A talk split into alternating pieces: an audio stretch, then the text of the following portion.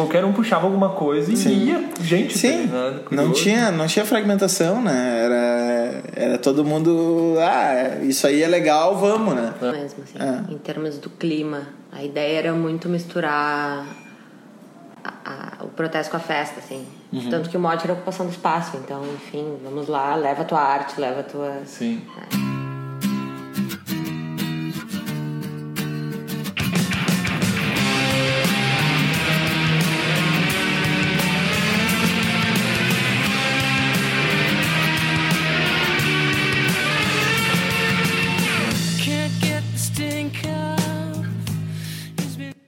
amigos da Aliança Rebelde. Esse é seu podcast Política em Transe. E é a Copa do Mundo, mas a gente tá em junho e faz cinco anos que 2013 explodiu. Por isso a gente continua com a nossa série, continuando o episódio anterior em que nós falamos de BH, Belo Horizonte e do Rio de Janeiro, com o Bruno e o Roberto. Dessa vez a gente vai falar de Porto Alegre com eh, comigo com a Marcele e com o Guilherme Dalsaço, que vocês já conhecem de outro episódio. Então, espero que gostem, sintam-se abraçados e saudades e vamos direto ao episódio, porque o tempo é curto e daqui a pouco vem o próximo jogo da Copa e a gente tem que ver.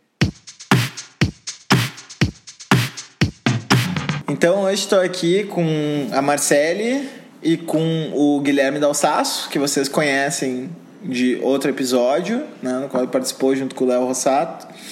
E então o nosso episódio 16 vai ser uma continuação do nosso episódio 15. No nosso episódio 15 a gente falou sobre junho antes de junho, focados em Belo Horizonte e Rio de Janeiro. E hoje a gente vai falar da terrinha, Da terrinha. aqui, né, de Porto Alegre. É, aliás, né, o, o, o, te- o texto do, do Guilherme e do Gabriel Bernardo, que, tá, que eu recomendei esses dias num outro podcast, é, define bem, né? Porto Alegre, onde tudo começou. É, E acho que então é importante aí essa retomada dessa, dessas lutas anteriores para a gente é, conseguir contextualizar minimamente o porquê que o que aconteceu aconteceu da forma como aconteceu e por que foi tão grande e, e tudo que a gente também foi perdendo aí nesse período né, de, de, de memória desses, desses movimentos. Né? Então a ideia da, dessa série é recuperar isso. Quem quer começar? Marcelo pode. Eu começo? Ahn, tá. Então eu vou começar, já que a ideia é falar um pouco de como se construiu a possibilidade de junho. Eu estava pegando ah, alguns dos, dos eventos que ocorreram um pouco antes, especialmente em Porto Alegre, e eh, antes aqui nos bastidores, nós estávamos comentando sobre movimentos como a Defesa Pública da Alegria, que encampou vários, vários atos e, e iniciativas de ocupação de espaço público em ah, 2012 e também em 2013. E quando surge a, a Defesa Pública, ali em 2012, é muito sintomático que ela se coloca como uma iniciativa contra o Fortunati, né? Fortunati e o Walter Nagelstein. né? Então, até é algo que a gente pode comentar em algum momento, não sei o que vocês acham, mas que eu me recordo qu- quando, quando surgiu esse grupo, muitas discussões ah, virtuais, e que se deu toda uma discussão gigantesca sobre se podia ou não podia levar bandeira. É, então, que era, ah, era o ato da defesa pública, era um ato que se pretendia não apoiar nenhum candidato, né? Isso foi logo antes das eleições, mas que se declarava como ah, crítico, ah, feroz às políticas encampadas pelo Fortunati. E aí o Fortunati, que assumiu em 2010, 2010, ele estava fazendo ah, já estava tinha tinha se envolvido em, em, enfim várias questões né? Primeiro pensei no fechamento dos bares na cidade baixa. Ah, assinou um decreto mudou os horários não podia mais mesmo na rua. Os artistas se uniram porque proibiu também a a música ao vivo e tal Depois teve a remoção da Vila Chocolatão, que também mobilizou essa galera. Enfim, como todos esses, esses uh, esse período anterior, assim, que se deu uh, em, em 2012, vinculado a essas políticas, eles já se já diziam respeito à, à cidade, ao espaço público, a, e no caso do Chocolatão também a, a questão da mobilidade, porque a, uma das grandes críticas dos moradores que os uh, indivíduos que estavam ali como ativistas colocavam era a distância, né? Eles foram colocados lá perto da Maricantana, então super longe, que não teriam uh, condições de bancar uh, o deslocamento na cidade. Então, de como tudo isso estava presente já, e depois em 2012 de forma explosiva, antes né, daquele janeiro em que começam os atos do, uhum. do bloco de lutas pelo transporte público. Então acho que a gente pode partir daí, desse, desse agregado de, de ocupas e de, e de da crítica a, a, a coca e ao tatu ridículo, e, uhum. enfim. É, deixa eu só voltar mais, mais uns anos no tempo e, e, porque nem todo mundo conhece assim a realidade política de Porto Alegre, embora a gente tenha falado dela um pouco é, nos, outros, nos outros episódios, que é, Porto Alegre foi, é, digamos assim, a principal vitrine do PT né, nacional. Né, quer dizer, Ana, desculpa que mania, a gente fala e esquece que as pessoas não moram aqui, não conhecem. não, é, tranquilo. Então, Porto Alegre inventou a ideia do orçamento participativo, né? E, e foi sede do Fórum Social Mundial, né? Só para citar duas. Uh, duas coisas que colocaram muito ela na vitrine. Porto Alegre teve quatro administrações consecutivas do, do, do PT, né? Uhum. Até que o próprio.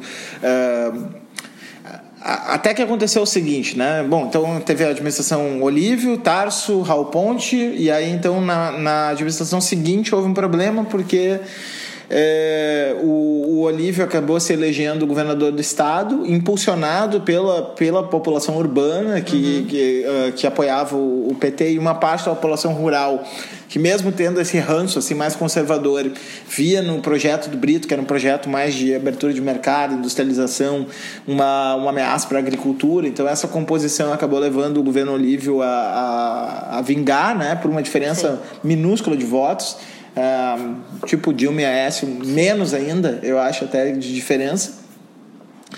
Uh, e aí o Tarso Genro acabou ficando escanteado no partido, porque eles eram de alas rivais, né? Tarso e, e Olívio. E, e aí o Tarso então furou a fila, que seria então do Fortunati, uhum. justamente, né? Que na época estava no PT, PT. Uh, para ser o próximo prefeito na fila. E o, o, o Tarso acabou se elegendo, então, prefeito. Só que no meio do caminho, na reeleição do Olívio, Tarso de novo, né, é, tem, tem que se reconhecer esse papel deletério do ponto de vista interno do PT, do, do Tarso, né? Pode até ser uma figura é, é até uma figura respeitável, mas teve esse papel de vários erros políticos consecutivos, né? Uh, em, em vez do Olívio ser candidato à reeleição, naquela época o PT era mais democrático e fez uma, uma eleição interna, né? E na eleição interna se resolveu colocar o Tarso para concorrer e não o Olívio, então o Tarso renunciou. Uh, no lugar do Tarso entrou o João Verli, né? Que era o vice-prefeito. Uhum. O João Velho comprou, cumpriu um mandato de, de dois anos, um hiato de dois anos, e, e aí então foi candidato à reeleição é, o João Velho não é uma figura com a mesma estatura política do, do Raul Ponte Sim. ou do, do Olívio Dutra, né? Tanto que hoje ninguém mais ouve falar dele, né? E aí o que aconteceu foi que uh, isso era 2004 uh, e 2004 foi também o mensalão, né? Foi quando estourou o mensalão, 2004, 2005. Uh, e aí essa aquele período era um período em que se achava que o PT não ia mais se recuperar, né? É um lugar onde tem um antipetismo muito forte, como é o caso do, do, do Rio Grande do Sul, acabou fazendo com que é, os segmentos antipetistas acabassem se organizando melhor e com isso conseguissem desbancar o PT na prefeitura de Porto Alegre, que parecia uma coisa até relativamente impossível de acontecer, e com isso colocaram o José Fogaça, que era um político mais ou menos como se fosse um Uma meba. É, mas não, é nem um Temer, é uma coisa mais, mais aguada ainda que o Temer, né? é totalmente inexpressivo. O José Fogaça faz uma prefeitura completamente às moscas, né? Uh, mesmo assim consegue se reeleger, porque aquele período então era um período ainda pré o salto que o PT deu, né? A gente lembra o lulismo começou mais tarde, não, não no primeiro, né? A alta popularidade do PT vem depois do mensalão, não antes, né? E, e aí então o, o, o Fogaça resolve se candidatar a governador, se eu não me engano. E aí o Fortunati pega esse restinho ah, e aí começa a história 2010, que é. 2010, né? É. E perde vergonhosamente. Perde vergonhosamente. ganha em primeiro turno com quase 60% dos Exatamente. Né? A tentativa que o Rio Grande do Sul fez uma única vez de alinhar com as forças federais para ver se para ver se funcionava, né? Já que o projeto do PT estava indo tão bem, uhum. os gaúchos resolveram deixar de ser refratários, porque até o Lula tinha ganho do Fernando Henrique aqui, né, no Rio Grande do Sul, e nós estávamos sempre contra a maré, né? E aí, então, é, o restinho do mandato do Fortunati é o início da história que a Marcele começa a falar. E eu estou falando isso só porque eu acho que essas uh, tem uma, uma, trajetória parecida com o que o Roberto contou sobre Belo Horizonte, que é administrações populares que foram minguando até o ponto em que essas lutas que uh, similares às que a Marcele falou, uh, no caso lá do Carnaval de BH, acabaram revitalizando uma coisa que tinha sido relativamente enfraquecida no período por causa desse alinhamento com o, o governo petista, no caso. Uhum.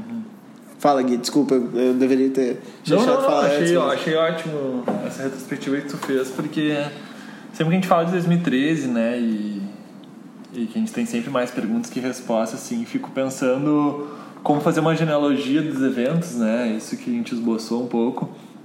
E eu lembro que, bom, quando a coisa estoura mesmo, em Porto Alegre estoura na passagem, uhum. junho mesmo, né, acontece em São Paulo, Rio de Janeiro também é na passagem, então a genealogia que vários autores fizeram é pegar então passagem e falam assim né, uhum. essa questão né Porto Alegre a gente começou daí falam não na verdade começou em Florianópolis que uhum. dois anos antes teve não na verdade começou em Salvador em 2013 que teve a revolta do Mundo daí uhum. volta até o século XIX na revolta do Contém que foi por uhum. ânimos assim né então a gente vai puxando fios assim eu Sim. acho que é muito interessante também isso de, de pensar as mobilizações democráticas da, da pós-constituição de 88, assim, uh, com base na, nessa democracia participativa, assim, a partir do, das associações de moradores, da, dessas lutas territoriais, territoriais localizadas, porque isso quando a gente faz assim essa isso que a Marcela estava falando antes assim de, de sondar assim onde estavam né acontecendo essas movimentações que contestavam os arranjos de poder local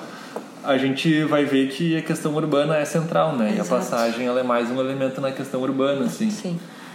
E uma coisa que, que eu vim pensando assim ultimamente que é curioso de ver que uh, em 2013 nesse, nesse ciclo anterior assim né direto são lutas contra a prefeitura, né? Por causa, porque, bom, uhum. justamente a prefeitura é quem gera o município, assim. Uhum. Então aqui o Fortunati, mas BH é o Lacerda, né? Que era o, uhum. o prefeito. O Eduardo Paes é muito marcante. No Rio transbordou um pouco mais porque o Cabral também era figura Sim. notória, assim, por toda a podridão. Uh, em São Paulo, o Haddad era prefeito, né? E isso gera uma, um mal entendido enorme porque daí os, o a militância petista adora acusar o MPL, assim, uhum. dizer que aliviava pro Alckmin e batia mais pesado no Haddad, mas é uma constante no país inteiro essa luta, Sim. o embate ser mais direto com prefeitos, que nem a Marcele falou. Ao mesmo tempo é difícil de costurar isso porque tu pensa que vários dos problemas uh, com os quais os, uh, os manifestantes, os militantes estavam se deparando contra os prefeitos, eles, é verdade, os prefeitos eram somente os gestores locais de uma política nacional, claro. né? Quando a gente pensa a questão do transporte, questão do, das remoções preparativos uhum. para a Copa, obras de infraestrutura, assim, né? O aumento exponencial de uma cidade dominada por automóveis, assim, que são algumas coisas que a gente vai vendo. Uh, eram os efeitos do, de uma política nacional que estava se desenvolvendo, assim, né?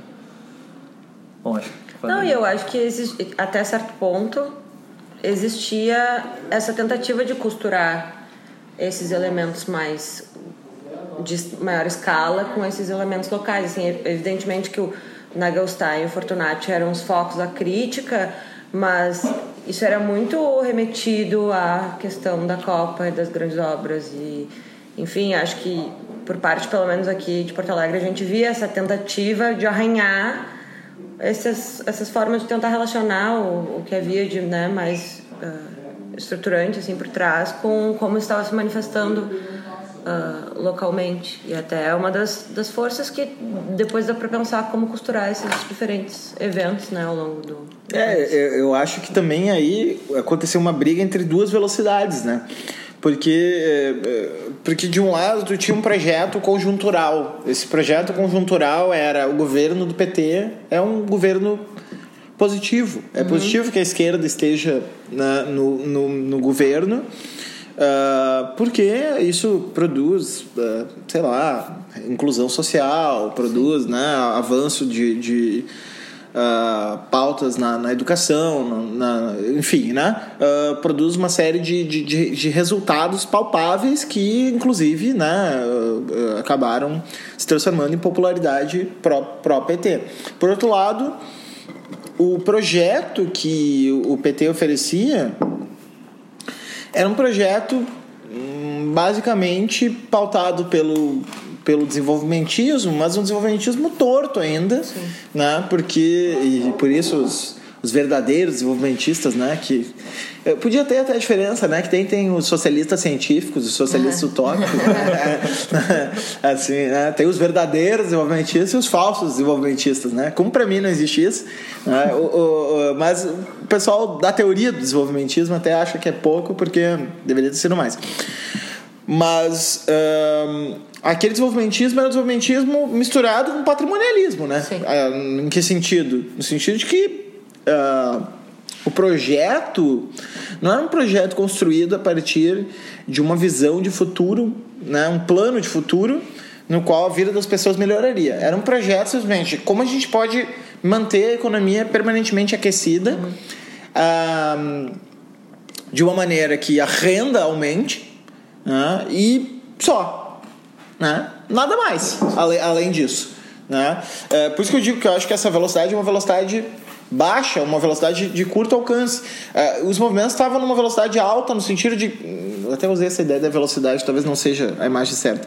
Mas a, a, tinha um projeto de longo alcance, né? No sentido, ah, não é esta vida que a gente quer viver. A gente não quer a cidade entupida de automóveis porque. Sim é, fabricar automóveis garante emprego do cara que está lá na BC Paulista e garante lucros para o industrial que vai aplicar na bolsa, que vai reverter no mercado interno da confiança, que vai possibilitar a exportação do agronegócio, etc. e tal, aumentando o PIB. Né? Tipo, não é esse.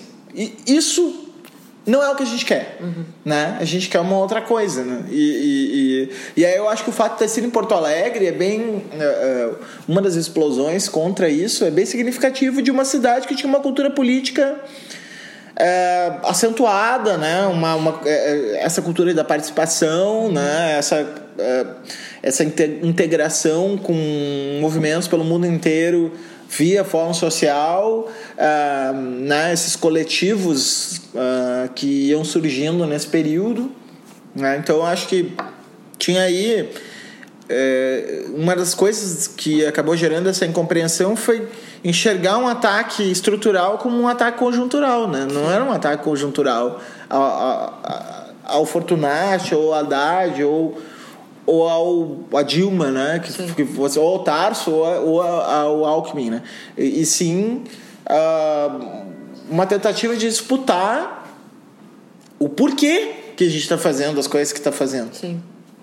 É, é, acho que é bom assim, né? Quando a gente pensa no sentido assim dessas lutas, assim, elas não eram uh, necessariamente contra isso que eu tô falando, assim, não eram contra o, o governo federal, né? Mas elas, tipo, se batiam, assim, uh, contra, os, contra diversos efeitos deletérios dessas políticas, assim, uhum. né? Uh, mas não se via, assim, um fora Dilma, um fora... Era, aqui era fora Fortunati, no caso, assim, né?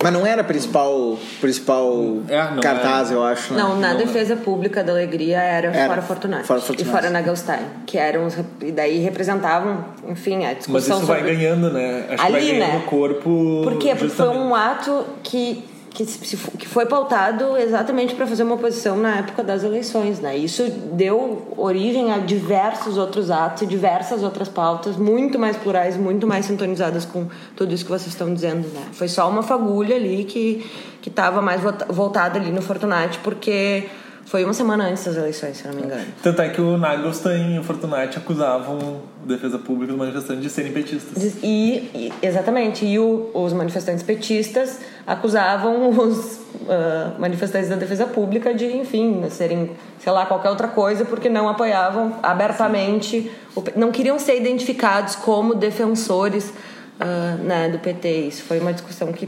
pautou desde o início até, acho que, enfim, tudo, né? Vocês acham que seria viável hoje, eh, sem querer pular, a gente continua depois, vo- volta pra, pra história, mas eh, seria viável hoje alguém intitular o seu movimento de defesa pública da alegria? Totalmente possível. É engraçado, né? Parece que a gente perdeu a alegria, né? É. Se a gente pensar, né? defesa pública da alegria, que nome bonito, E é lindo, né?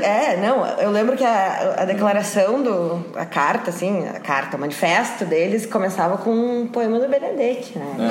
É. é, o nome Defesa Pública da Vem- vinha do disso, poema exato. né? Exato, mas assim, eles declaravam isso de início, assim, sabe? E a alegria era um agregador de exatamente isso, do espaço, da, da, da, da segurança como gente na rua, da, ah, do questionamento da- do cercamento dos parques, do, enfim, todas essas pautas que de fato estão centralmente costuradas pela alegria, né? Então, mas com certeza, hoje seria risível, assim, seria criticado de todas as maneiras possíveis, né?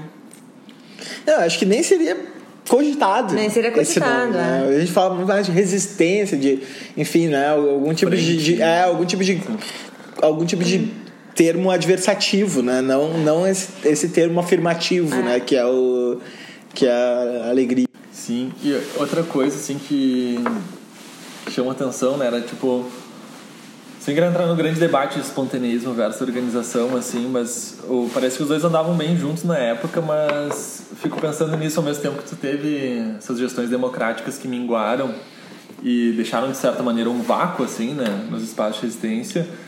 Ah, ao mesmo tempo o país ia relativamente bem e então era um terreno fértil para experimentação política porque de um lado não tinha essa política do medo, assim, né? Vocês estavam mais livre pra agir, não existia essa coisa, não, ou tu vota na gente, ou, ou tu tá Ou fora. o mundo vai né? acabar. É, ou o mundo vai acabar.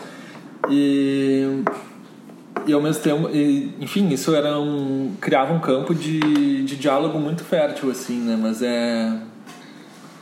É basicamente isso assim que também a gente fica pensando no, no efeito pós-2013, né? Como as instituições ah, tradicionais de esquerda elas não eram mais capazes de canalizar as demandas que estavam sendo colocadas na rua antes e agora também, né? Se a gente pensa no, na ocupação dos secundaristas, Sim. ali em 2014 a gente também teve uma greve dos ah, rodoviários em Porto Alegre que foi feita por fora e contra o sindicato.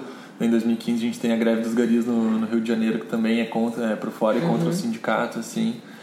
Então, acho que é mais um elemento assim que Eu, eu me lembro ambíguo, assim. muito especificamente de uma cena, assim, que eu tava no Ocupa Porto Alegre, ou Ocupa Praça da Matriz, agora não me lembro como é que era o nome, mas 15 de foi outubro. 15 de outubro, né?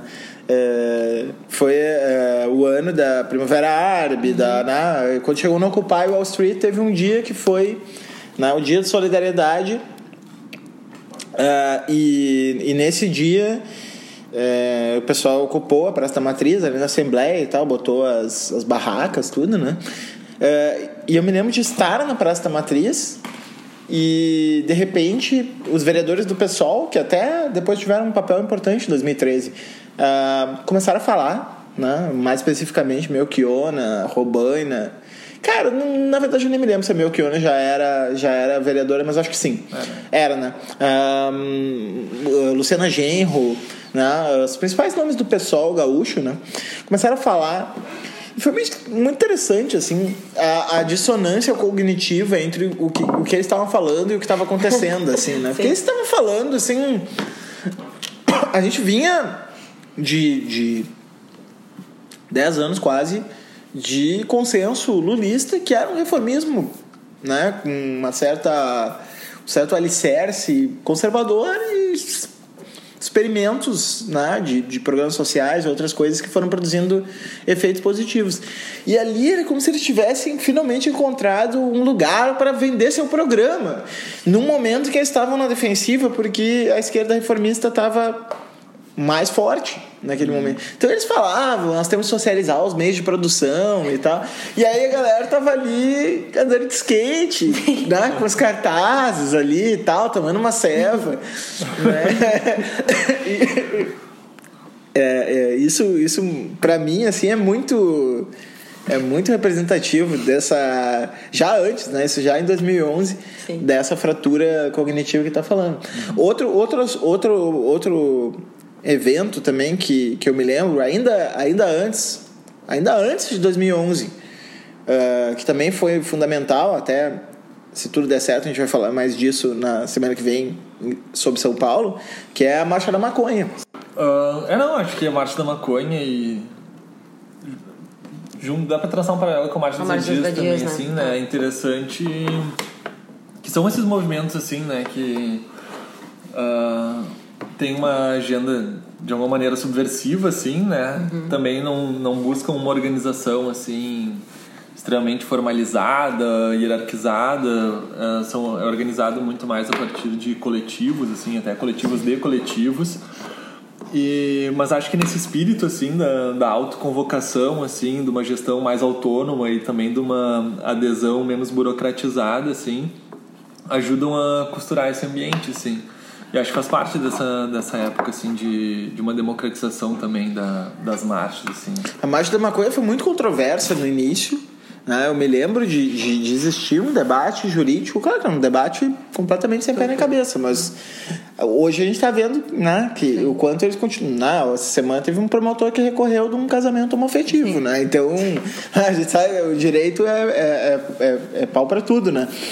E, e, na época eu me lembro que um amigo estava envolvido na parte da, da assessoria jurídica dos movimentos e, e, é, e eles entravam permanentemente com os habeas corpus preventivo e tal, até que chegou um ano Uh, antes ainda de 2011, em que não foi mais necessário entrar, porque estavam ganhando todos os anos né, o habeas corpus uh, contra o Ministério Público, uhum. né, que sempre dava um parecer negativo.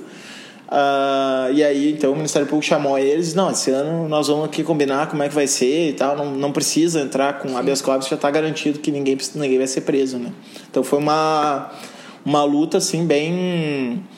Uh, reflexo de um esforço contínuo, né? Não foi só, assim, uma, uh, uma flash mob, né? Tem, tem uma certa estrutura de uma flash mob, né? Mas não é só uma flash mob porque ela, ela demandou uma certa estrutura assim para funcionar, sobretudo porque o, o, o, o título é, é, bem polêmico e tal, né? Marcha da maconha e enfim, né? Pode se interpretar isso de múltiplas maneiras e, e aí o aparato policial não queria deixar que isso né, vingasse dessa maneira. Né? Uhum. É, eu não sei na Marcha da Maconha, mas a Marcha das Vadias eu acho que de 2012 para 2013 foi que ela deu o boom, né?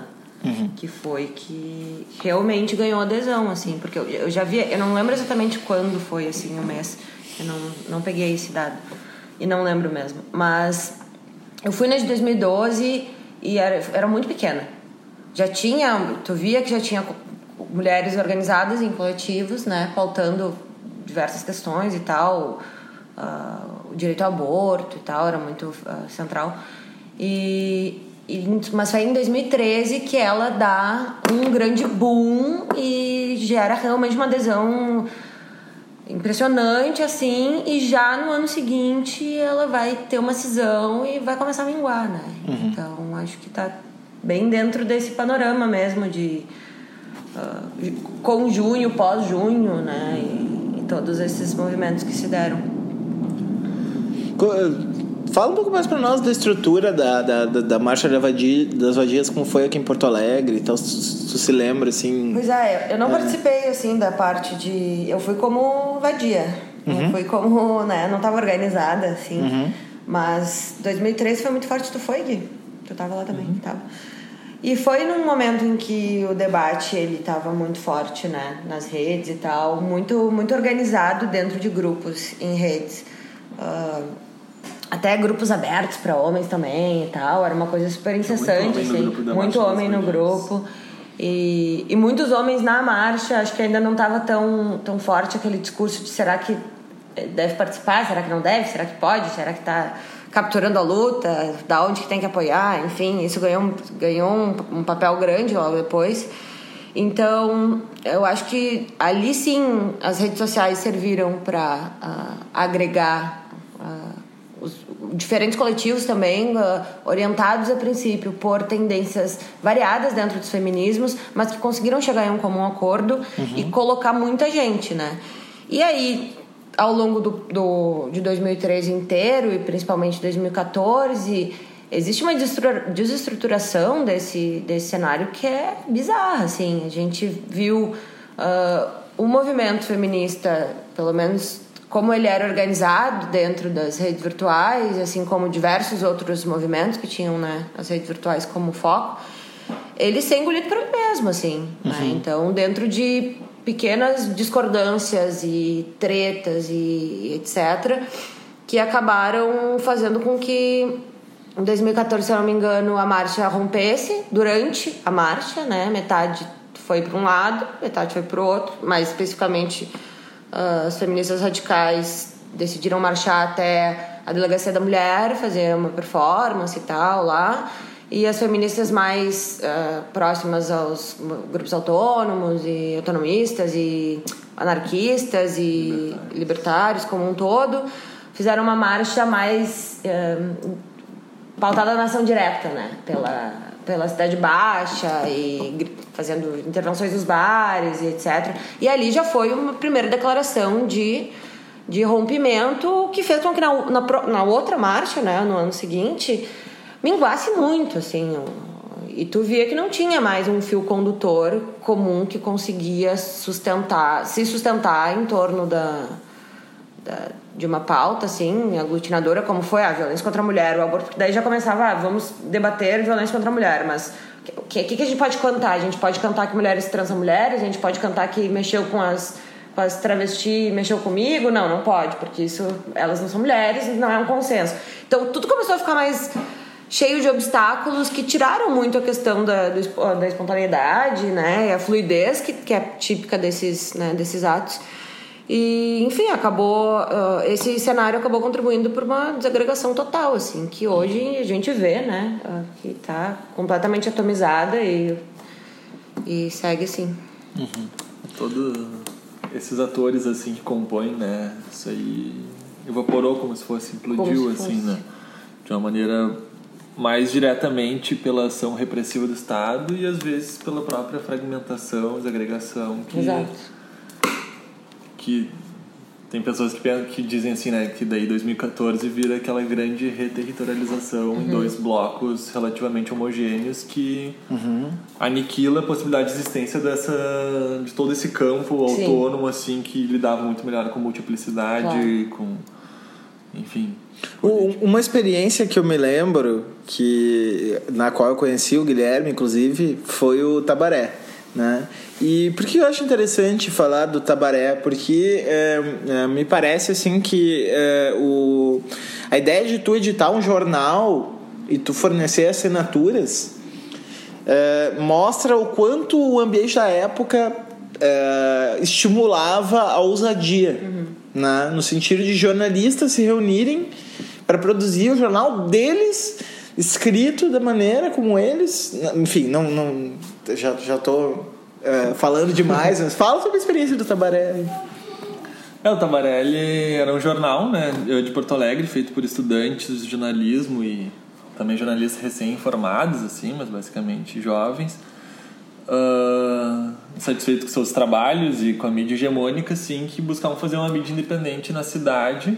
E o que é curioso é que justamente optaram fazer um jornal justamente numa era da tecnologia, né, uhum. onde estava já surgindo Twitter, Facebook, etc. Então, uma coisa que parecia completamente anacrônica, né? Uhum. Imprimir um jornal que envolve um custo para pessoas que não tinham dinheiro, não conseguiam ser remuneradas pelo seu trabalho era bem curioso, mas ao mesmo tempo aquilo gerava um apelo porque é isso, né? Tu uh, quando tinha um largo vivo, quando tinha alguma festa, quando tinha alguma marcha, alguma manifestação política, era legal aparecer, então a gente não só cobria como divulgava o jornal e a gente via que aquilo acabava circulando e ajudava a relacionar essas múltiplas claro. pautas assim que a gente tem falado, né? Então era acho que era um espaço de diálogo bem bem potente assim para a juventude estava bem ativa naquela época assim.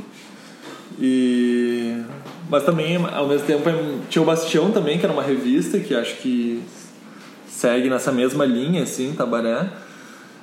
E mas não é à toa que também é uma uma experiência instável assim, Uh, muito divertida, acho que foi bem potente, mas ela também no, nesse Implodiu. redemoinho de 2013 ela ca, acaba implodindo assim, né? uhum. né? deixa de existir, não conseguiu ganhar uma consistência para andar com as próprias pernas. E isso me lembra uma história que o Roberto contou da Pisiagrama que eles resolveram é, fazer as, as, a partir das propostas que eles formulavam em hashtags, né? Tipo, por exemplo, sei lá, carros fora do centro. E eles resolveram fazer sacolas e imprimiram 500 sacolas uh, e levaram para uma manifestação achando que aquelas 500 eles iam levar um tempo para vender e tal, né? Não é que no meio da manifestação já não tinha mais nenhuma sacola, quer dizer, eles perceberam que na verdade tinha uma demanda e uma vontade de se organizar em torno de, de coisas né, distintas é, muito maior do que eles eram capazes de imaginar antes, né? Daí eu fico pensando no, nessa experiência que na verdade remete também a outras mais antigas, né? Tipo, época dos zines e, e outras coisas, né? Que, que funcionavam já nessa economia paralela, né? E o quanto isso era vivo naquele, naquele período. Uhum. É muito legal, porque na verdade, se tu for pegar assim, a quantidade de eventos culturais, assim, de música e intervenção urbana e circo e gente reunida e que estava acontecendo em Porto Alegre, cara, era assim, ó, duas vezes semana, entende? Toda semana, né? Tinha ocupa alguma coisa e tinha o largo, aí tinha a redenção, aí tinha, sabe? Então, conseguiu se criar uma, uma, uma, uma, vida novamente na cidade, até como, como reação a esse fechamento dos bares, essa.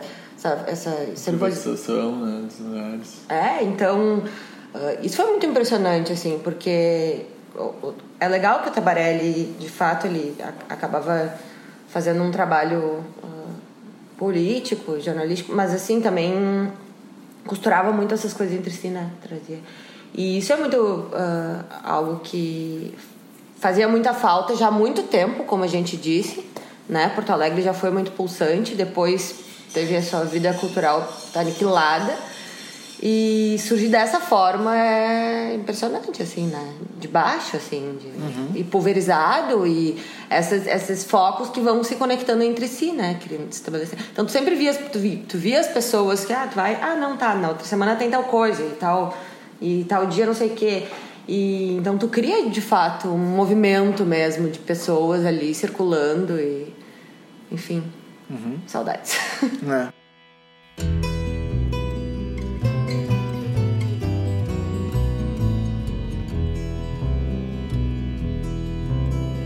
Chove na tarde fria de Porto Alegre. Trago sozinho o verde do chimarrão.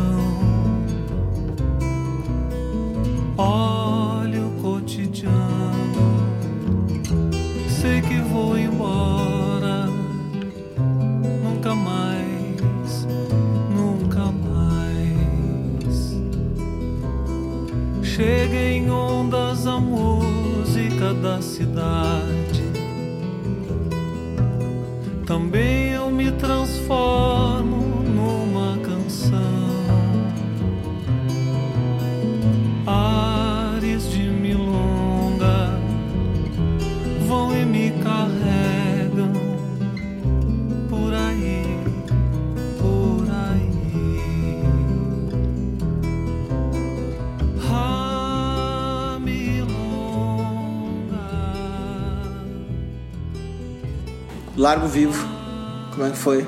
Contei essa história. Uh, é o Largo Vivo também, acho que é um exemplo assim de desse modo assim de resistência assim mais orgânico, né, que passa por eventos convocados no Facebook.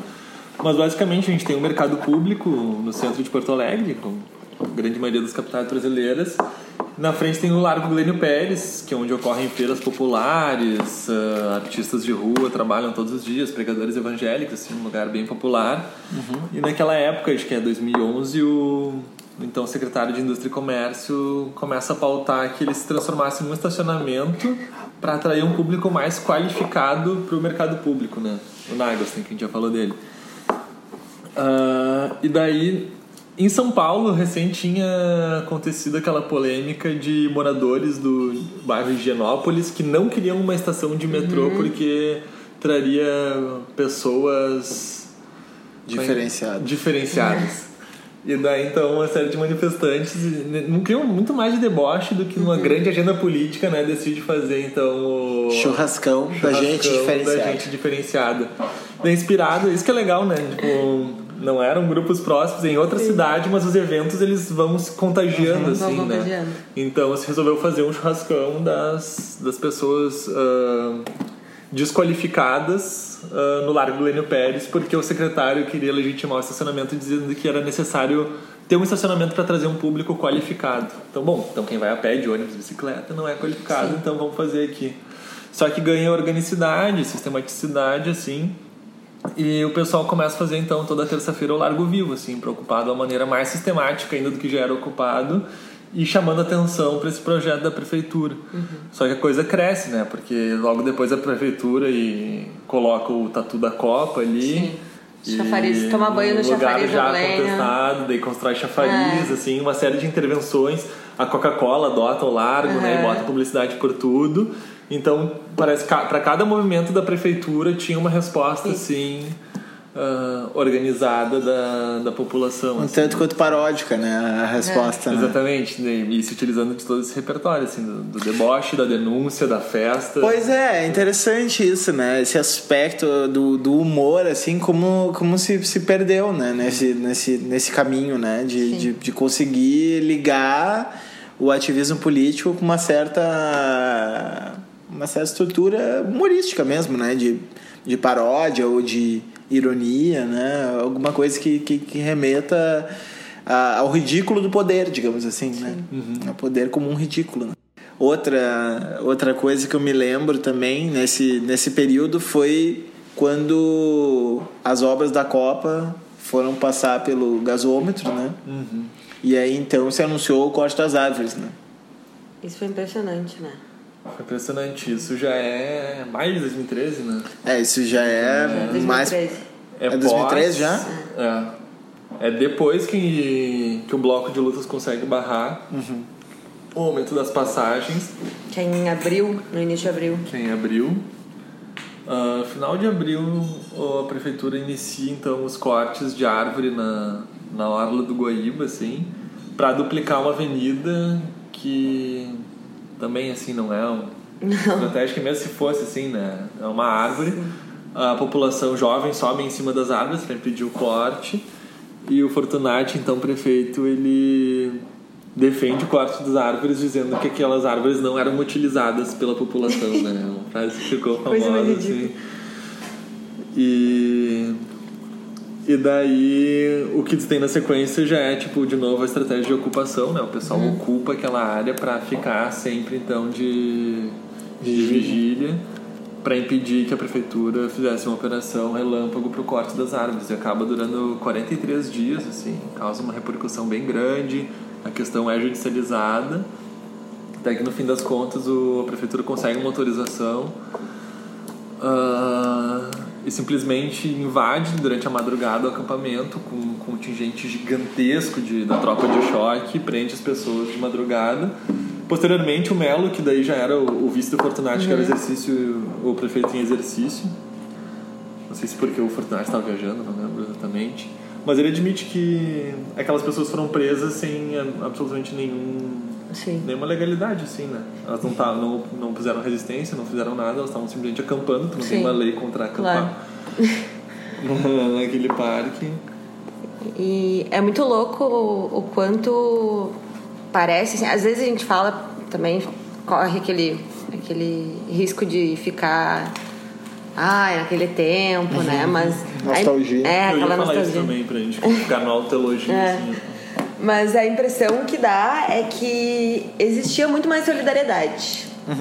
E essa questão das árvores é um exemplo muito bom para pensar isso, né? Porque se tu for ver, meia dúzia de piá vão lá e sobem em cima das árvores. Não, a gente não vai sair, né? Essa coisa meio do absurdo, assim, tipo, tá, como assim, né? Que audácia, vocês vão subir aí e vão ficar aí, ah, vamos. E isso cria uma, um ambiente de solidariedade que as pessoas começam sim a pôr pelas árvores, mesmo ouvindo que elas estavam indo contra, sei lá, o progresso e enfim, enfim não era tão simpático, né, em termos do ponto de vista ah, coletivo, populacional, assim. E vão lá e, e, e criam um ambiente também de, de não de festa, mas assim de partilha e de, né, de troca e tal. E como isso acontecia, como estava em voga, como estava ah, em voga também ah, nessas outras ocupações e nessas, né, nessa forma de organizar o largo, nessa forma de propor atividades e tal. E enfim, isso me chama muita atenção, sabe? A impressão é que ah, a gente perdeu um pouco disso, assim, no meio do caminho. É, Eu tava pensando mesma coisa, assim, né? Quando a gente busca fazer essa. Já é um trabalho de memória, né? Por mais que seja muito próximo temporalmente, assim. ah, Tudo que se viveu muito intensamente, assim, nos últimos anos, né? Parece que a gente nunca dá conta. Sim. Às vezes tu lembra uma coisa que aconteceu seis meses atrás no governo federal e parece, meu Deus, isso aí parece faz anos, assim. Mas enfim, quando a gente fala de junho de 2013, desse ciclo de lutas, etc., de não cair no saudosismo, também não num, num autoelogio das nossas formas de luta, né? Porque era mais horizontal, porque era Sim. menos burocrático, etc., assim. Mas é que segue sendo impressionante como tanto a esquerda quanto na academia, assim, a junho segue sendo tratado como um raio no céu claro, assim, né? Acho que se partilha do- de uma dimensão enigma- eh, enigmática de junho, mas ao mesmo tempo uma dificuldade política de, de lidar com aqueles eventos assim enquanto uma forma legítima de luta e não enquanto ou coxinhas, né, ou uma esquerda irresponsável Sim. que acabou preparando a cama para o golpe, né? E tantas outras coisas que falam, assim. Então, esse trabalho de, de memória de, e de recuperação, assim, de todos os eventos, eu acho que é, é importante para... Gente, eu não acho junho um enigma. Desculpa. Eu, eu, já, eu já até escrevi isso, dizendo que junho é, um- é um enigma e tal. Eu não acho junho um enigma. Eu acho junho é, um processo construído ao longo do tempo e por isso a gente escolheu fazer essa série de podcasts que lembram tudo que gestou junho. Eu acho junho um processo é, claramente político, né? mas político não no sentido partidário, e sim no sentido cidadão. Né? E acho junho completamente explicável do ponto de vista social. Né? Eu acho que, que, que a, a natureza do que aconteceu em junho eh, ela é, eh, digamos assim, quase óbvia, né? E eu acho que os acadêmicos, sinceramente, né? A esquerda, enfim, a esquerda, quando a gente pensa em esquerda partidária, às vezes a gente está pensando em gente que tem um, um, um mindset, tem um, um quadro mental né, eh, eh, tão ossificado e, e dogmatizado que ela só fica procurando qualquer explicação para legitimar aquilo que ela já pensava anteriormente, assim, né? Então, a rigor, assim, é quase, quase impossível conversar com essas pessoas. Agora a gente está convivendo aí com a extrema direita e a gente está vendo o quanto é difícil convencer uma pessoa que já está convencida e, e é irremovível no seu convencimento, né? E eu acho que tem um monte de gente da esquerda que, claro, não estou dizendo que é simétrico, porque, enfim, acho que não dá para comparar a extrema esquerda com a extrema direita, porque são coisas completamente diferentes, mas o, o, o, o- ah, a atitude ah, em relação ao diálogo, em relação à possibilidade de, de mudar de ideia é a mesma. Ah, mas assim, acho que os acadêmicos em particular que consideram isso como um puro enigma, como uma coisa inexplicável, como um acontecimento inesperado, cara, vocês não acreditam no que vocês mesmos escrevem, entendeu? Vocês passam a vida escrevendo que o capitalismo é uma bosta, que as pessoas estão sofrendo pra cacete, entendeu? Ah, o pessoal da saúde, os efeitos devastadores do capitalismo sobre o psiquismo, o pessoal das ciências sociais, ah, os efeitos devastadores do, do capitalismo no mundo social sobre a, a sociedade, solidariedade social, organização social, produção de violência, pessoal da, da, da, das áreas biológicas, os efeitos devastadores do nosso modelo social sobre o meio ambiente. Então, quer dizer, cara, o que, que tem de enigmático nisso, velho? São as pessoas, uma vez. Na... Tá, tudo bem, pode ser enigmático, porque naquele momento houve um levante Sim. simultâneo de muita gente, né? Então, digamos que o aspecto enigmático é o aspecto organizacional. Agora, o aspecto substantivo da luta, mesmo que seja pautas, ah, minha pauta é essa. Não, né? Mas mesmo não tendo uma pauta muito clara e muito bem definida, está muito claro que as pessoas estavam se levantando contra um modelo de existência que está amplamente diagnosticado na academia, que é um modelo tóxico, que é um modelo uh, insustentável, que é um modelo violento, né? E assim por diante. Então, assim, eu fico meio chocado quando eu escuto, assim, na, na, na é, eu vejo na academia uma atitude de, de dois pesos, duas medidas, assim, né? Basicamente, uh, sei lá, isso é muito claro na época, né? Sociedade do consumo é uma bosta, uh, vamos ler o Bauman, vamos ler não sei o quê. E aí, ah, mas o Lula produziu mais tantos mil consumidores. Cara, mas tu não tá dizendo que é uma merda isso aí? Ah, não, mas é melhor isso do que, do que nada. Não, mas tu tá traçando o mapa da economia né, libidinal que vai dar merda isso aí, produzir consumidores. E, e, e, na verdade, tu não tem um outro projeto político que não esse. Tu diz, ah, esse aqui é o que temos para agora. Bom, o que temos para agora, então vai dar merda lá na frente, porque, né, a gente já tá, já tá antevendo isso, assim, sabe? Então, ah, sei lá, só queria dar uma provocada, assim, porque uh, me parece que isso é uma maneira meio, uh, como é que eu vou dizer assim uma maneira meio descompromissada de não negar o acontecimento, porque é impossível negar. Né? Quem hoje pode negar 2013 que foi relevante? Né? Só uma pessoa em estado de delírio, porque né, tudo virou diferente desde lá até aqui. Né? Uh, mas, assim, por outro lado, não afirma o evento tal como ele foi, dizendo: ah, um enigma Ninguém sabe o que aconteceu lá. Só daqui a 50 anos a gente vai ter. Como são 50 anos o caralho? Eu tava vivendo naquela época, né? Eu, claro, né? Tem, não estou dizendo que a gente Sim. Né, compreenda tudo, mas.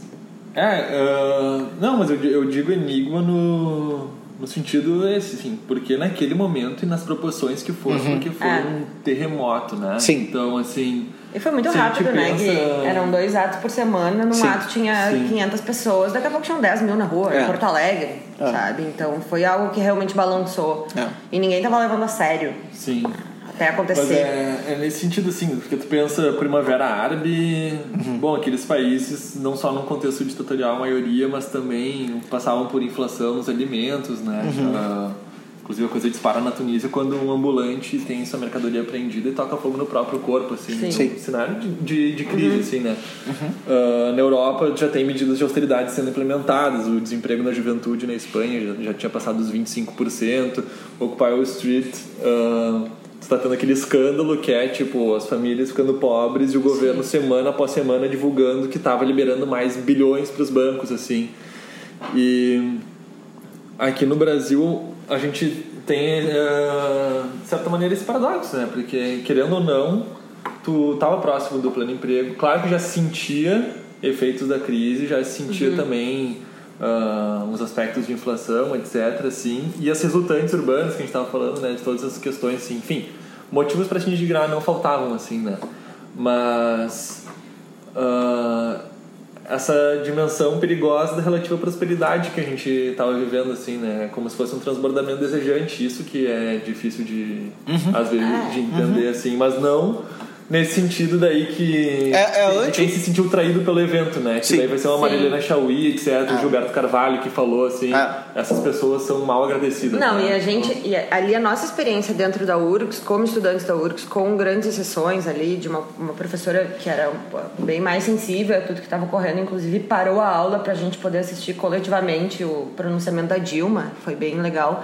Mas em geral, os professores intelectuais que inclusive depois escreveram sobre isso, aparentemente estavam tratando os, os manifestantes exatamente como crianças birrentas. assim, como se, olha, vocês não têm direito de reclamar. Como se a gente só pudesse tra- traçar questionamentos sobre uma vida melhor, ou enfim, se a gente estivesse passando fome embaixo da ponte, né? E, e assim, e essa era a visão, assim, inclusive uma, uma das nossas disciplinas era sobre ah, era economia brasileira, na política brasileira. É. E foi feita uma carta coletiva para o professor pedindo para que ele liberasse os alunos para irem nos atos. E o professor respondeu que aquilo não tinha relevância e que ah, se alguém fosse preso, ele abonava as faltas, sabe? Uma coisa ridícula, assim mesmo, de desprezo. Chegaram a marcar palestra sobre as manifestações durante as manifestações, no dia do ato, no horário do ato. Então, assim, realmente ah, não estavam levando ah, a motivação a sério, apesar de não negar o evento. Então, falar enigma era até um elogio, assim. Na verdade, o que a gente já viu foi uma grande desqualificação de, de adolescentes, jovens adultos que não sabiam o que estavam questionando e que estavam reclamando de barriga cheia em um contexto super positivo que não tinham do que reclamar, né? Sim. Então, É, aí é interessante a gente pensar que são esses mesmos intelectuais que vão defender uma perspectiva anti-utilitarista, né? Sim. Vão dizer, ah, o utilitarismo é aquela visão pobre dos neoliberais e tal, onde cada um é apenas um sujeito calculador dos seus próprios, de maximizar os seus próprios benefícios e minimizar o sofrimento, né? Quando na realidade, é, é, quando eles se deparam com uma situação de- desse tipo, né, onde um segmento social acaba assumindo uma posição Uh, digamos assim, metonímica da sociedade, né? Aquela parte vai tomar o lugar do, do, do todo e, de certa maneira, expressar o, o, que o todo, o mal-estar do todo, mas num sentido que sai da, da, da, da demanda por um suprir uma necessidade imediata, Sim. isso é ridicularizado. Então, o- é o anti-utilitarismo de Araque, né? Não, e o que é ridículo, porque assim, se tu for pegar. t- poxa, o que a cultura política já falou do quanto.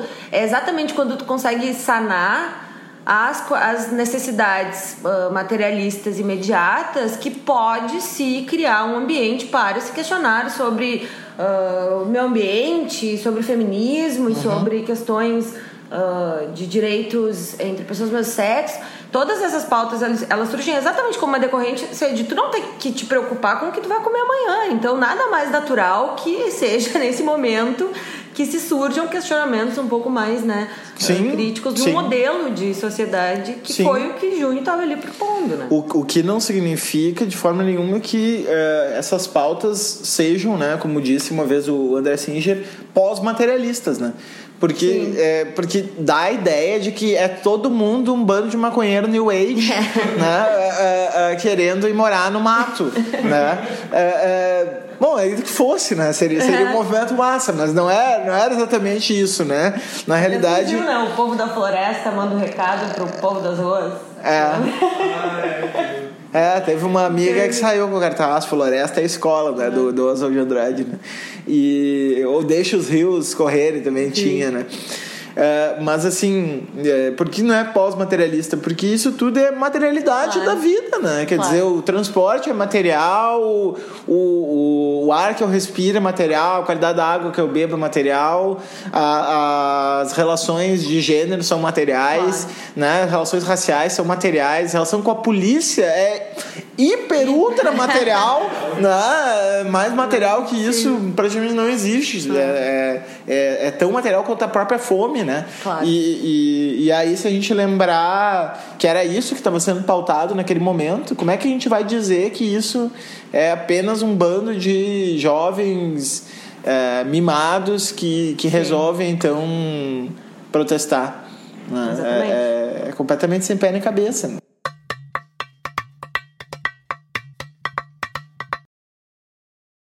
Que, que vocês. É... A gente tá lento hoje, né? Tá saudosista, tá pensando, ah. tá tentando lembrar. Muitas emoções. Muitas emoções. O que, que vocês. Uh, ao que, que vocês atribuem o. Uh, bom, a Marcele já falou um pouco da, da dispersão da, da Marcha das Vadias especificamente, né? Mas acho que. Acho que o componente Quais, quais seriam os componentes aí que, que vocês acham que levaram a, a dispersão desse, desse ecossistema todo? As eleições de 2014 acho que são. Começa na repressão ao próprio evento, assim, né? A esquerda não soube responder, foi muito ambíguo, assim, né? E quando tenta aderir, adere daquela maneira, assim. Uh... Bom, que nem tu falou, né? Da... Essa dissonância não positiva, assim, que era o pessoal falando em socializar os meios de produção enquanto é outra coisa que estava acontecendo assim. Mas as organizações de esquerda hesitam não conseguem lidar não conseguem também entender o momento.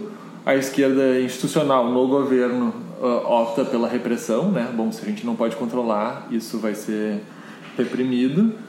Uh, a Dilma dá aquele pronunciamento né? Propondo então uma pauta que era dela e não das ruas. Uhum e fundamentalmente as eleições de 2014, que é esse processo de reterritorialização forçada, assim, né? Divide o país em dois blocos. E, bom, acabou a hora do recreio, né? Agora uhum. vamos voltar para a política séria aqui, que é reafirmar tudo isso que já estava fazendo água, assim. Uhum. Uhum. E para além, assim, daí desses componentes amplos, assim, é... não existe mais esse, o ambiente, né? O, o ecossistema vai apodrecendo. Então as brigas internas vão dando conta assim uhum. de enterrar de vez o que. Sim. É, as redes sociais têm um papel aí, né? É, o uso ia, das redes. Eu ia dizer isso também. Não, não, não vai. vai. É, não, eu, dizer, é, eu, acho que tem, acho que tem duas coisas aí, né? Em, em cima dessas, dessas falas de vocês, que é Primeiro, há, há, há uma confusão uh, na esquerda entre o Estado e a sociedade, né? Quer dizer, é, não por acaso uma esquerda estadocêntrica que, que, que coloca, assim, é, o, o, núcleo da política numa disputa entre Estado e mercado, onde é só ou tu tá no Estado ou tu tá no mercado, Sim. né? E, e por isso ela antagoniza tão bem com os liberais, porque afinal, para os liberais é só isso também, Sim. né? Só Estado ou mercado, né? Como se é, quando eu digo que educação não é mercadoria, eu quero dizer que eu quero uma educação estatal. Né? É, até por acaso nesse item eu não tenho nada contra né? o estatal, mas nem sempre aquilo que é não mercadológico necessariamente vai cair no estatal. Inclusive, me parece que boa parte disso que vinha se desenvolvendo era justamente experimentos uh, não estatais né, de gestão, ou, ou, enfim, gestão também é uma palavra meio carregada, mas de é, ocupação do espaço público mesmo, né, de uma maneira não, não estatal. Então, a, a, Dilma, quando vai propor esse, essa reforma política, é o raciocínio estatizante claro. da esquerda, né? Quer dizer, política, onde que se faz política? No Estado. Então, nós precisamos reformar o Estado, né, as regulações que dão acesso aos cargos de Estado para as demandas eram demandas da sociedade, Sim. não eram demandas do Estado, né, eram demandas de necessidades imediatas sociais. Então aí eu acho que tem um componente e, e, e as redes sociais uma extrema é, subestimação de uma plataforma tecnológica é, usada de uma maneira é, dissonante daquilo que ela é feita para ser usada. Né? Quer dizer, na verdade, até o momento é, em, que, em que isso começa a dar errado, o Facebook foi profanado. Né? É, no sentido da gâmbia mesmo, né? profanado, foi dado um novo uso para o Facebook. Né? O Facebook era para ser uma plataforma melhor que o Orkut, mas uhum. com funções similares ao Orkut, que é Vídeo teu pessoal. perfil, posta as fotos do gatinho, da namorada, não sei o que, lá, lá, lá, né? E, e é isso aí. Né? E aí, de repente, o Facebook vira um mecanismo de primeiro de chamada, Sim. né? E depois de debate e documentação. E documentação. Né? E aí não funciona para nenhuma das três coisas mais, né? Porque as chamadas ninguém vai mais, todo mundo só marca lá que está presente e ninguém vai no, nos eventos. A, a, a, os debates são debates que acabam desaguando em disputa narcísica, uhum. porque a plataforma é narcísica, Sim. ela é feita para produzir efeito narcísico. Sim. E terceiro, a, a documentação se perde porque é uma coisa de flutuação e fragmentação permanente, de uma maneira que tudo recomeça todo o tempo e a gente tem que estar começando tudo de novo. ah, de uma maneira que a luta não cresce, né? A luta fica sempre como que paralisada nos mesmos pontos, né? Então acho que a facebookização da política brasileira foi uma coisa assim extremamente determinante para o processo de desagregação dessas lutas. né? E é uma espécie de anti-junho também, né? Se pensar que junho a gente tem black blocs, mas para além dos black blocs, ah, aquele texto né, do, do Peter Paul Pilbert que repercutiu assim, do Anota aí eu sou ninguém, né? O MPL, Sim. por exemplo, né? O próprio bloco de lutas que movimentos que não buscavam ter um rosto, Sim. como estratégia de autoproteção dos aparelhos repressivos também, mas também era um dispositivo de contágio, né? E até queria te perguntar se tu sente no movimento feminista, talvez, ah, daí do, esvaziamento desses espaços de discussão, assim, ah, dos fóruns e de formas de organização que ah, o que está mais em questão são as táticas Uhum. e a capacidade de mobilização para um fortalecimento daí da coisa baseada no, no perfil mesmo, assim, né? Sem que produz conteúdo não vai ser uma organização, né? Vai ser o fulano, a fulana, assim, e... É, não tem nenhuma dúvida que no momento em que esses espaços de debate, que eram vários, começaram a se ah, desmantelar por serem engolidos pelos próprios indivíduos ali que estavam né, ah, entrando em tretas gigantescas homéricas que não acabavam nunca e que não existia mais um consenso mínimo sobre o qual você podia né, andar. Ah, no momento em que esses grupos eles ah, deixam de surgir, imediatamente o que começa a aparecer é o aparecimento de perfis pessoais de militantes produzindo conteúdo e sendo referência para o debate. Então hoje não é mais vamos né, debater sobre isso entre nós, mesmo com as nossas tretas e mesmo, enfim. Não, é o que, que a fulaninha fala e quantos seguidores ela tem e quantos compartilhamentos e se ela diz está dito porque ela lacrou e porque ela lacra. E, porque... e isso claramente aconteceu, assim, e, ajudou, sim, a, a fazer com que essa eh, desagregação toda ocorresse, né? Esse movimento que o Moisés coloca.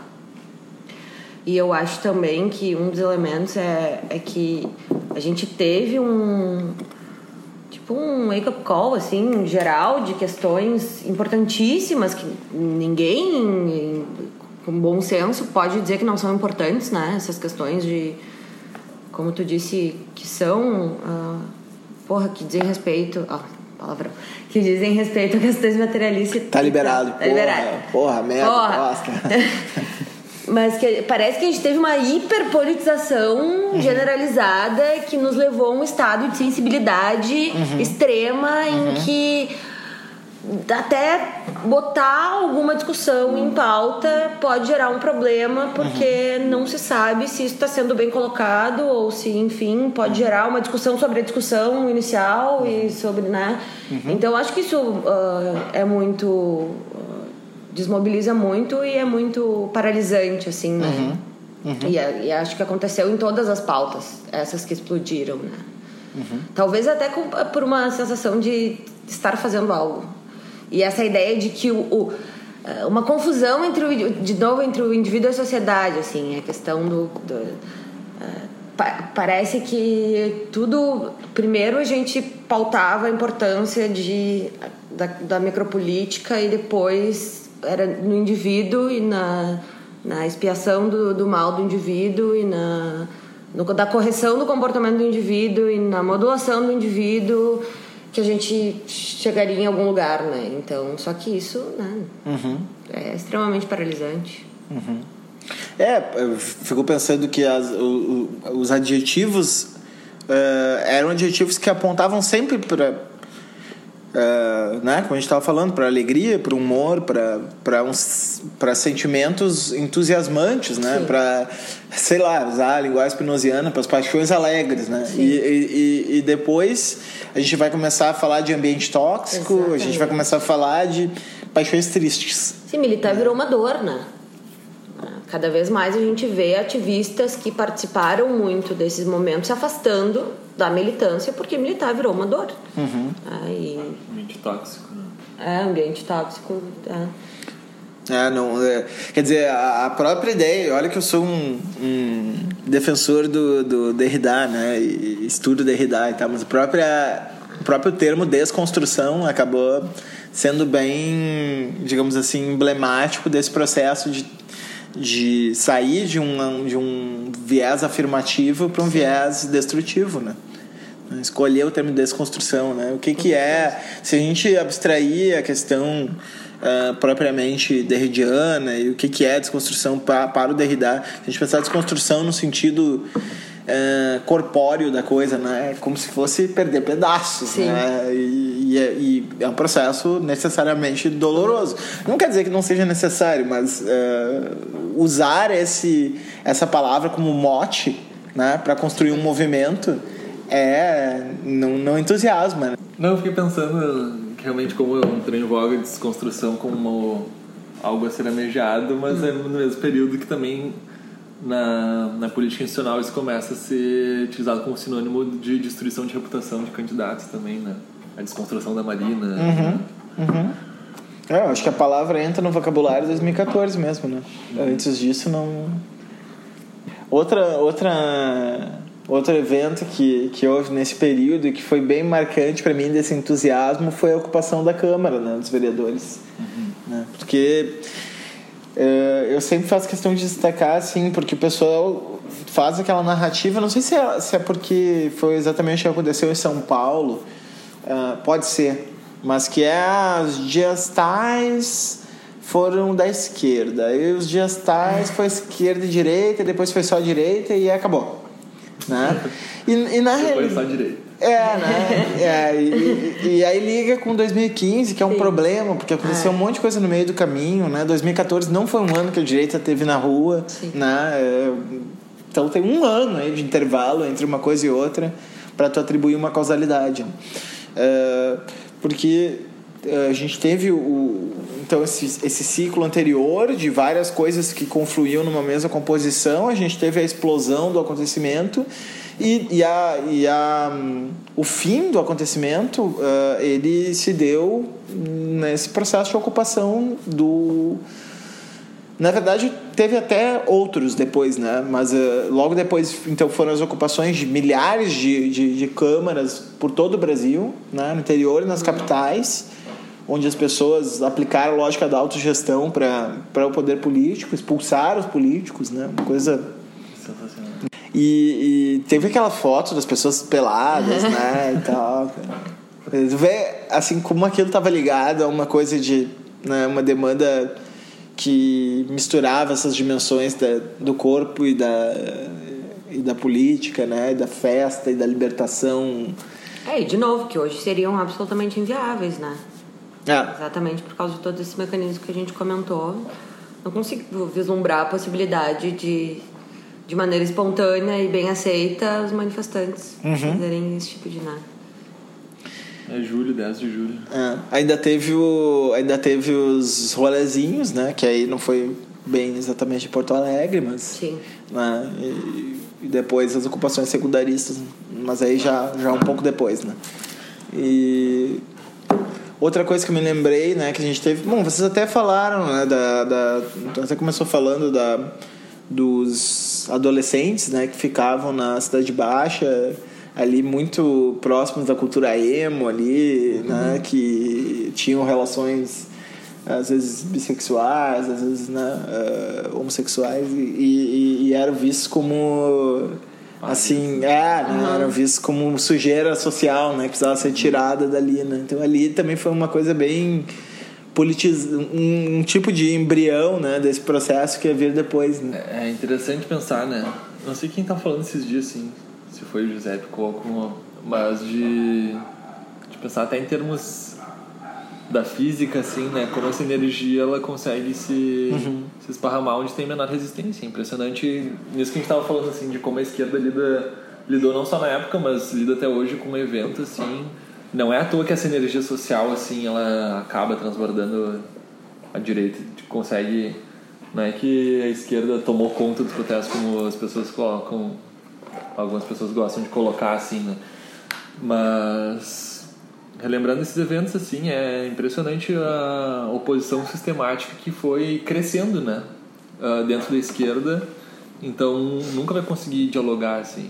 Própria temática da corrupção, né? Que a gente nem tocou aqui, mas que acabou se tornando muito central. Ela não era completamente central na época, mas já estava de certa maneira, né? O bloco de lutas, ele questionava o aumento da passagem, mas fazia uma ligação com a corrupção, que era dessa relação promíscua entre Uhum. O governo e os empresários do ônibus, assim. Isso tá ali. E de repente a esquerda decide que corrupção é uma pauta da direita, né? Ah. É uma pauta da direita, assim, sendo que ela sempre teve implícita na. É, inclusive, uma vez eu escrevi um artigo sobre isso, bem na época, e, eu, eu citava justamente o caso de Porto Alegre para mostrar como a corrupção pode ser uma pauta de, de esquerda, né? No Claro. sentido, exatamente o que eles queriam era verificar as contas, né? Se Claro. tinha alguém roubando, que, que lucro é esse que, que Caixa precisa preta do, do aumentar. transporte, né? É. É. termo usado em Porto Alegre, Rio de Janeiro, São Paulo, a caixa preta do transporte, abrir a caixa preta do transporte. Deixa eu fazer uma última, uma última questão para vocês que é é uma- coisa assim que eu tenho observado, né? Que eh, e até a gente trouxe a Áurea num, num dos programas que hum, a gente está vendo em vários estados, né? A gente está vendo no Distrito Federal, o pessoal do mandato coletivo, a gente está vendo no Belo Horizonte ah, também, né? O pessoal do Muitas, ah, em São Paulo, bancada ativista, o Rio de Janeiro também eles estão se organizando lá, tem a Chama, tem né, a candidatura da, da Tati, tem, enfim, né, tem Ceará, ah, Fortaleza tem a, a Helena, o Alexandre, enfim, o pessoal se mobilizando para colocar ah, pessoas em cargos institucionais para ocupar a política, né? Eh, Então tem esse, inclusive esse movimento nacional, né, do ocupa política. E aí, enfim, tem a, tem a lá eu olhei, né, eh, se tinha alguém do Rio Grande do Sul, né? E eu não conheço ninguém, né? Eh, Eu estive no encontro Ocupa Política e quem estava lá são, eram os parlamentares do PSOL, que, enfim, merecem todo o respeito e tal. Né? Foram, inclusive, combativos e, e importantes em 2013, na hora de barrar o aumento. Né? Foi uma, uma iniciativa dos parlamentares do PSOL que entraram no Tribunal de Contas, se não me engano, e, e obtiveram essa reversão jurídica do, do aumento. Né? Ah, mas enfim, com todo respeito a eles, não é o mesmo, não é a mesma dinâmica da qual a gente está falando, né? Pessoas de origem autonomista que resolvem ocupar cargos institucionais por uma questão contingente de que se eu não ocupo, outro ocupa, então é melhor né, ter alguém mais de perto para construir alguma coisa, usar recursos que só o Estado tem acesso e tal. Quer dizer, não tem assim uma grande ideologia de, de tomada do poder, mas contingentemente é o melhor para se fazer nesse momento para que outros piores não, não ocupem tal como aconteceu em 2014. né? A gente não tem isso em Porto Alegre, me parece, assim, né? Eu, eu, pelo menos, não não tô sabendo de nada. Várias pessoas vêm me perguntar quando eu posto alguma coisa, elogiando essas coisas que estão acontecendo em outros lugares, se tem alguma coisa em Porto Alegre. Não tem nada. O que, que vocês... Vocês têm um palpite do porquê disso, assim? Olha, eu, eu não, não tenho.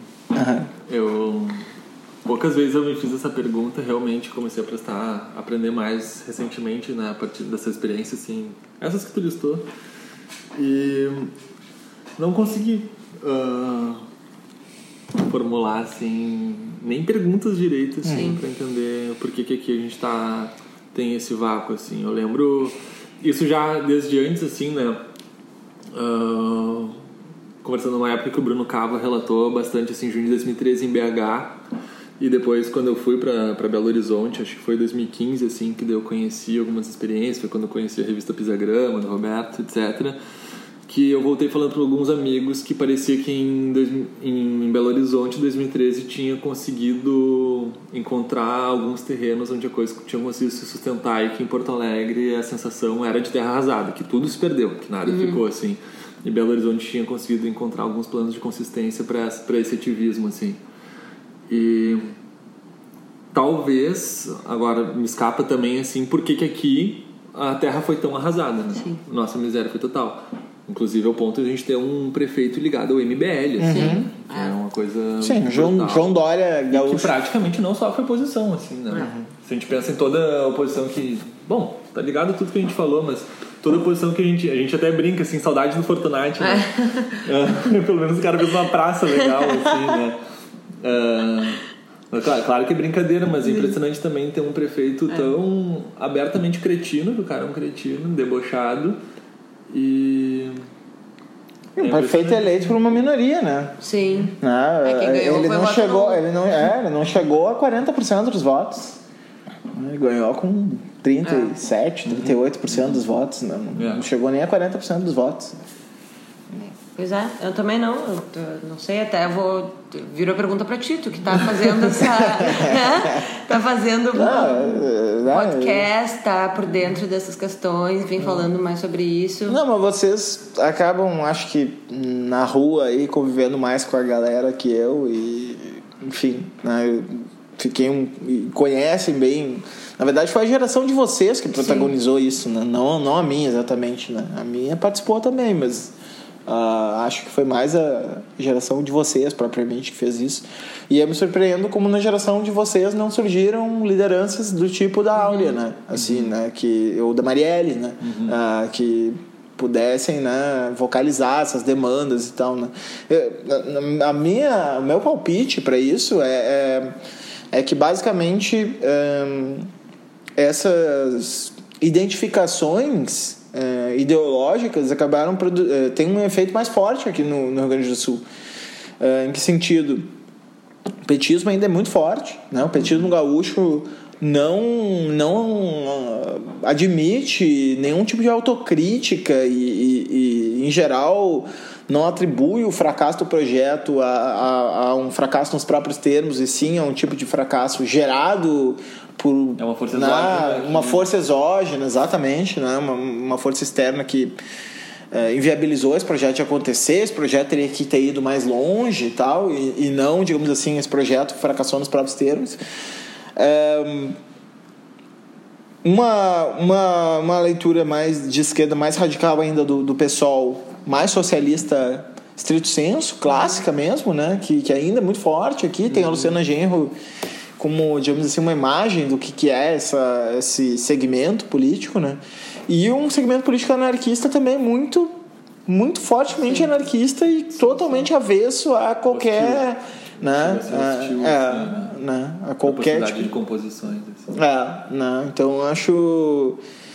Eu não sei, eu te- eu tenho a impressão de que eh, os, os Belo Horizontinos, por exemplo, foram mais plásticos né, na, na, na, na possibilidade de compor. Né? Eles conseguiram produzir assim, uma, um desenrijecimento, ah, um, um pragmatismo mesmo, né? político mais, mais acentuado do que nós que continuamos ainda muito presos nas três alternativas, né? ou a alternativa totalmente extra-institucional, alternativa eh, socialista da esquerda radical ou a alternativa petista nos próprios termos que ela estava na, na década passada. Né? Lembrar que durante as eleições municipais picharam na sede do PSOL o PSOL golpista. Sim.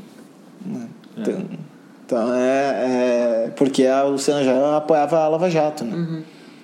E A Luciana Genro não foi favorável ao impeachment, né? Foi favorável à Lava Jato. Sim. Né? Porque ela, enfim, tem esse discurso sem vírgulas contra a corrupção, né? E, e aí, por causa disso, golpista. né? Então, né? Mostra, assim, é, como a gente está, digamos assim,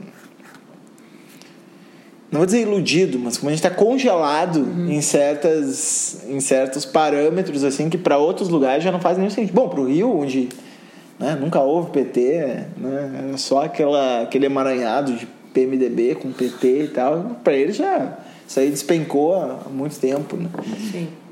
Mas a mim, assim, talvez, né? Se por acaso alguém de Porto Alegre tá, tá escutando esse podcast, né? Talvez fica a, a minha interpelação aí para as nossas os nossos coletivos e movimentos, né?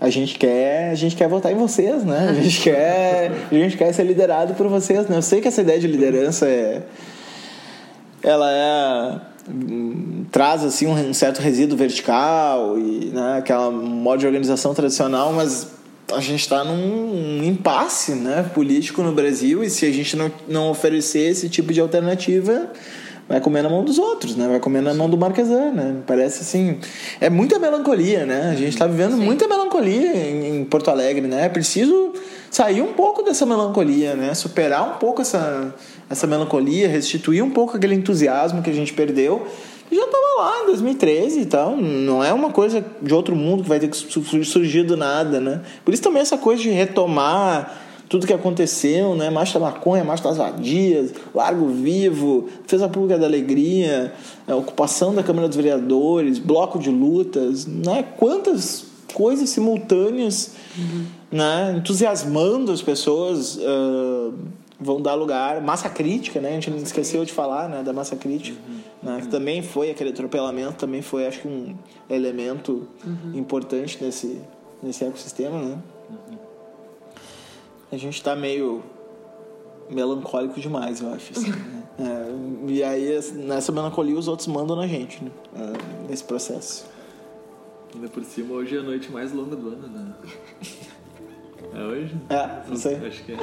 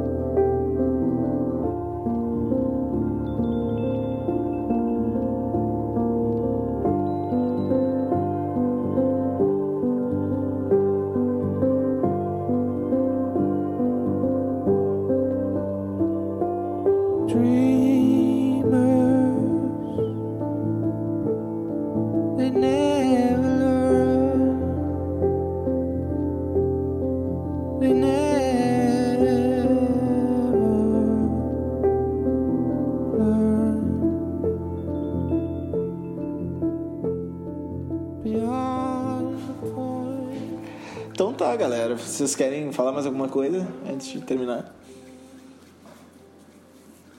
Não, acho que, que é isso, assim. Acho que é. Uma alegria. É. Na diversidade, mas é sempre legal ter essa conversa, assim. Uh, porque é isso, né? Não é só um trabalho de memória, mas é também sondando, né? Tipo. Tem a obrigação de criar essas alternativas. Assim. Então tá. Então voltamos voltamos na, na próxima semana.